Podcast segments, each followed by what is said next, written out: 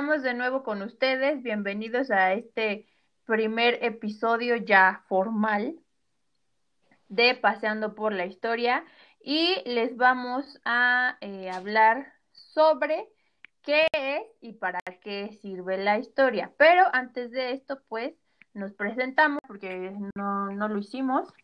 Este, y han de Formalmente no. No, han de pensar que, que quién sabe de dónde salimos y que, que ya nos callen y nos quemen con leña verde como a las brujas. Sí, Pues mi nombre es Mayra y el de, el de mi compañera, el de mi amiga que dice que no somos íntimas, es Daniela. Ella es historiadora, que por cierto hace un año salió. ah, finalmente soy libre. Precisamente por estas fechas, entonces tiene un año de recién Sí. egresada. Eh, le hace también a la, a la museografía, a la museología y este de repente a la repostería y al manicure y no sé qué tanto más, porque uno en esta vida tiene que ser versátil.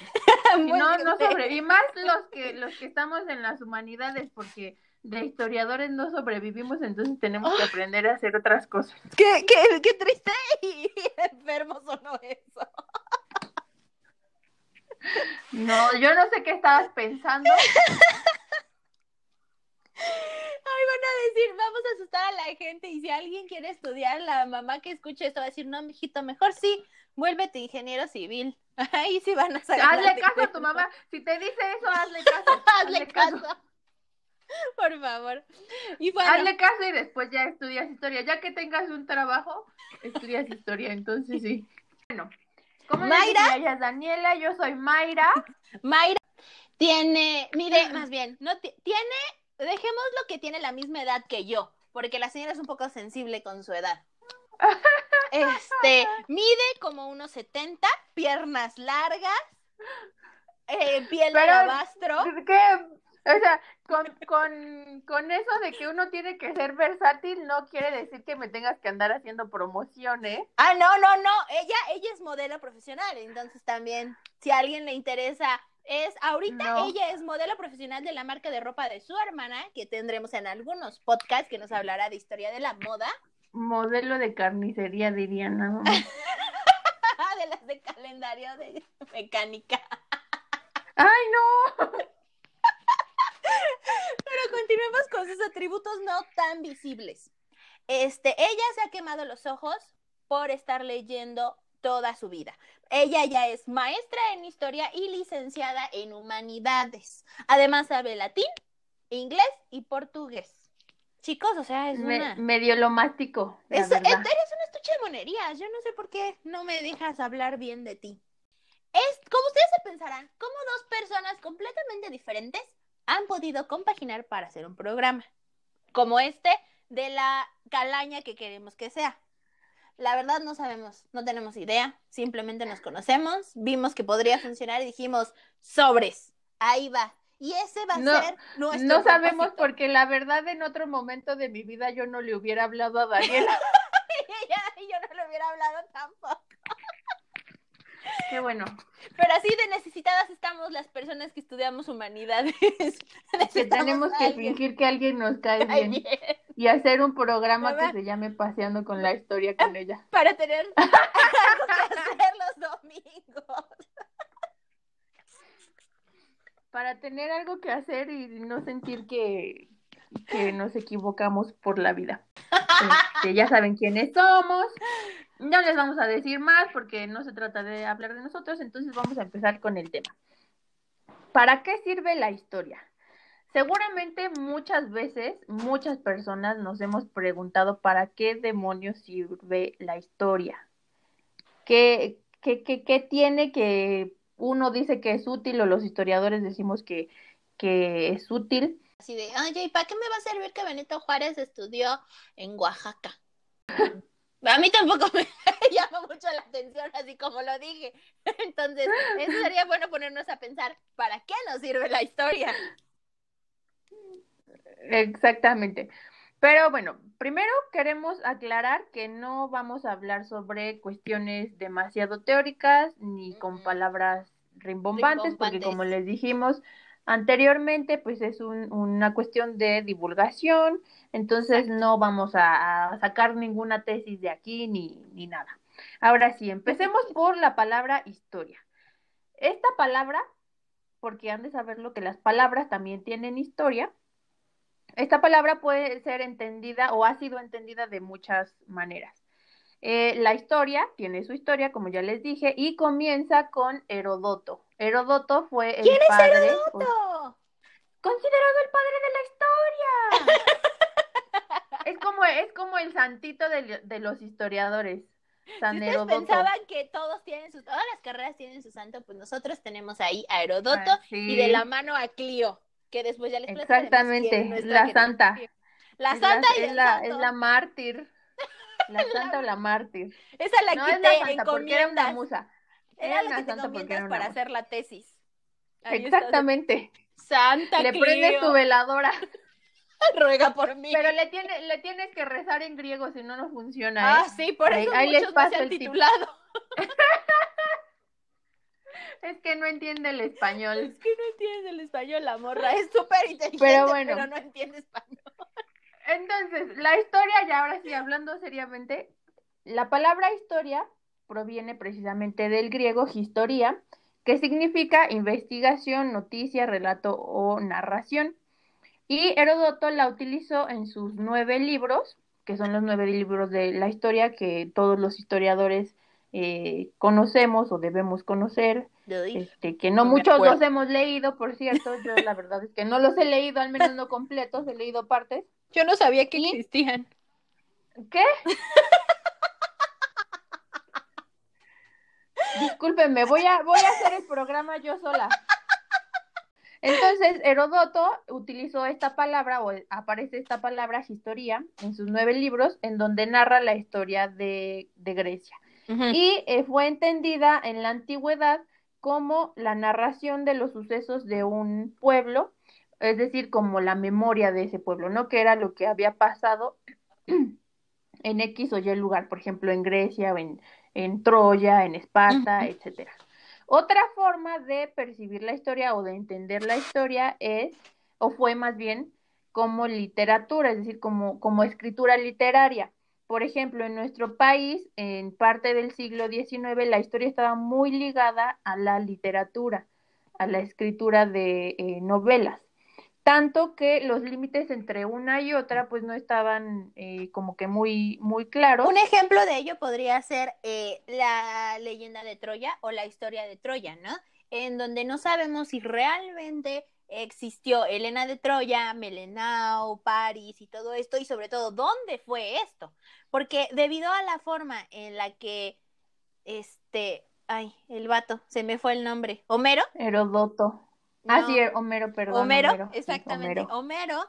escribió, no sabemos si realmente estaba escribiéndonos el lugar, la pelea, lo que le contaron, y además eh, metía mucho a los dioses, Zeus, eh, era Poseidón, Afrodita. Entonces todo esto se combinaba dejándolo bastante... Estaba, es una lectura muy rica, eso sí no se los podemos negar, pero como dijo Mayra, los límites entre lo verdadero y la ficción no estaban muy claros. Combinando esto, no nos daba este abasto para tomar la Ilíada y la Odisea como fuentes básicas históricas para empezar una una investigación. Actualmente sí se puede hacer, los podemos tomar como fuentes, como base, pero de diferentes formas. Y bueno, normalmente la idea no se ve como una narración cronológica de hechos. Eh, actualmente nosotros podemos tener inclusive diferentes visiones. Tenemos cíclica, tenemos la cronológica o tenemos la causa y efecto. Todas son correctas, todas son iguales, de válidas, pero cada una sirve para diferentes motivos de estudio. Exactamente. Y bueno, tenemos otra, otra idea más sobre la historia que ya está como más cercana a nosotros y es la historia como ciencia o como disciplina o como área de estudio en la que estudia precisamente, valga la redundancia, el pasado pero con pasado no nos referimos a los hechos aislados, así como les decíamos en el podcast cero, como este, la guerra de independencia o la toma de la Bastilla o la conquista de, de, este, de Mesoamérica, sino cuál es el proceso, cómo fue el contexto, quiénes participaron, por qué lo hicieron, qué intereses tenían, cuál era su forma de pensar, porque todo esto, aunque no lo crean, es historia. Eh, influye mucho, es historia e influye mucho en que pase una cosa o no pase, igualito que en el presente, pero en el pasado. Exactamente. Ahora sí que. Por ejemplo, eh, no, no, no queremos saber nada más quién fue Porfirio Díaz así porque sí, que si fue un, este, un dictador o que si fue un héroe o que no. ¿Cuál fue su contexto?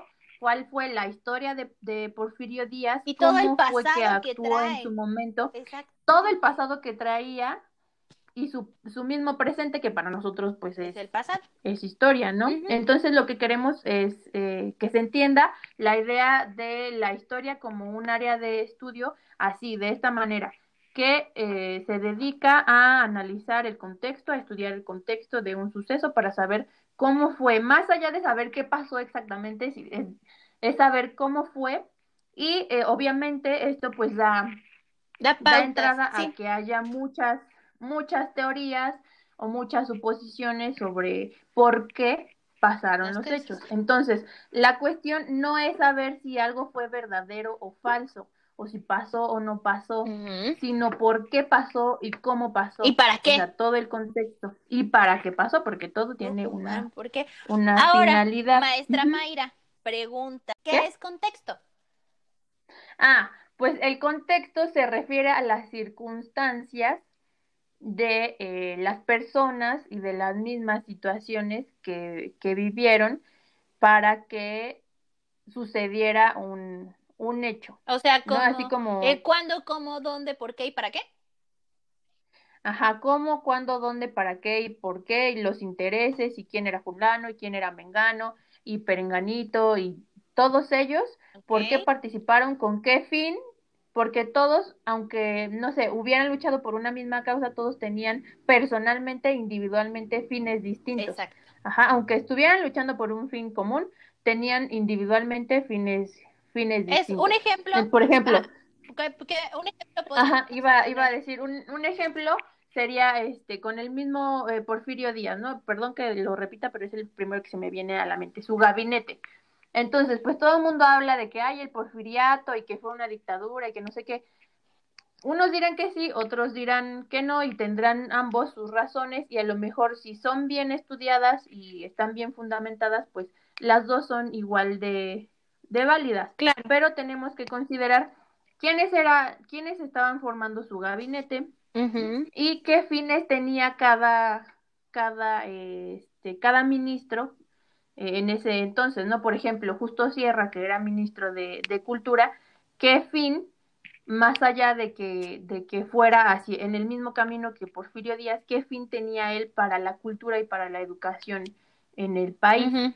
¿no? Entonces, es algo muy importante considerar también estos, estos factores individuales para entender todo el contexto de lo que pasó. Otra cosa uh -huh. que es muy interesante o que es muy importante en, este, en esta cuestión de estudiar la historia ya como formalmente, eh, con los historiadores y demás, es que cada historiador escribe también desde su propio contexto. Exacto. Es como si nos pusiéramos, es como si nos pusiéramos unos lentes especiales para ver el mundo. Entonces, cada historiador tiene sus propios lentes. No los puede utilizar otro historiador, aunque siga la misma corriente, claro. no los puede utilizar el mismo historiador perdón, otro historiador, es como si, si tuviera conjuntivitis y nunca nadie pudiera usar sus lentes porque se le pegan a los demás. Un ejemplo. Sí, ¿no? Cuando tienes, cuando tienes, cuando tienes una, una enfermedad así, es como el coronavirus, no puedes usar este, el mismo trapo que usas para limpiar tu mesa que para sonarte la nariz. Pues no, porque lo contaminas. bastante higiénico. Es que fue lo primero que se me ocurrió. Pero bueno, a eso, a eso, a eso me refiero. que- Exactamente. Que, no, no pueden ver la historia como otros historiadores lo hacen, aunque hablen de lo mismo. Un ejemplo. No se puede, un jamás. ejemplo nosotras. Mayra y yo nos dedicamos ambas a la cultura y ambas estudiamos parte del siglo XIX. Sin embargo, tanto Mayra como yo no tenemos los mismos intereses ni las mismas aficiones, por lo cual, aunque ocupamos la misma historia y las mismas fuentes, nuestro punto de vista es completamente diferente. Yo me enfoco más hacia museos, hacia el arte, y ella se enfoca más hacia la cultura y hacia personajes importantes, como su novio que es este Justo Sierra. Ese hombre tan guapo y bigotón. Ahí lo podemos ver. Calma- cálmate con mi juicio, ¿eh? Es que No me lo hay toques. hombres muy guapos en la historia de México, ¿eh? Ah, si no le interesa la historia, al menos vaya por los hombres guapos. Exactamente. Bueno, pues bueno, eh, nos despedimos con esta em, presentación por parte de nosotras, Daniela y Mayra, y esperamos que en adelante sigan escuchando nuestro podcast, que va a estar muy interesante. Y Suenas de repente se nos va a salir, como los de repente se nos va a salir una que otra tontería, como ya se habrán dado cuenta, pero de verdad somos personas serias, Somos se los decentes. prometemos. Somos Si decentes. no nos, nos hubiéramos podido titular, eso se los podemos asegurar. Eso sí, eso sí. Y bueno, nos despedimos. Pero Una bueno. bonita semana. Disfrútenla mucho. Recuerden que nosotros vamos a estar aquí. Eh, cada semana vamos a subir un. Entonces, Mayra, comentarios Adiós. finales. Adiós. Comen bien. Ese es mi comentario final. Adiós. Como se darán cuenta, mi amiga es súper buena onda. Coman frutas y verduras, chavales. Nos vemos. Y pues cuídense, mantengan su sana distancia, porque está... no van a volver a hacer lo mismo. Y nos vemos la próxima semana. ¡Abur! Thank you.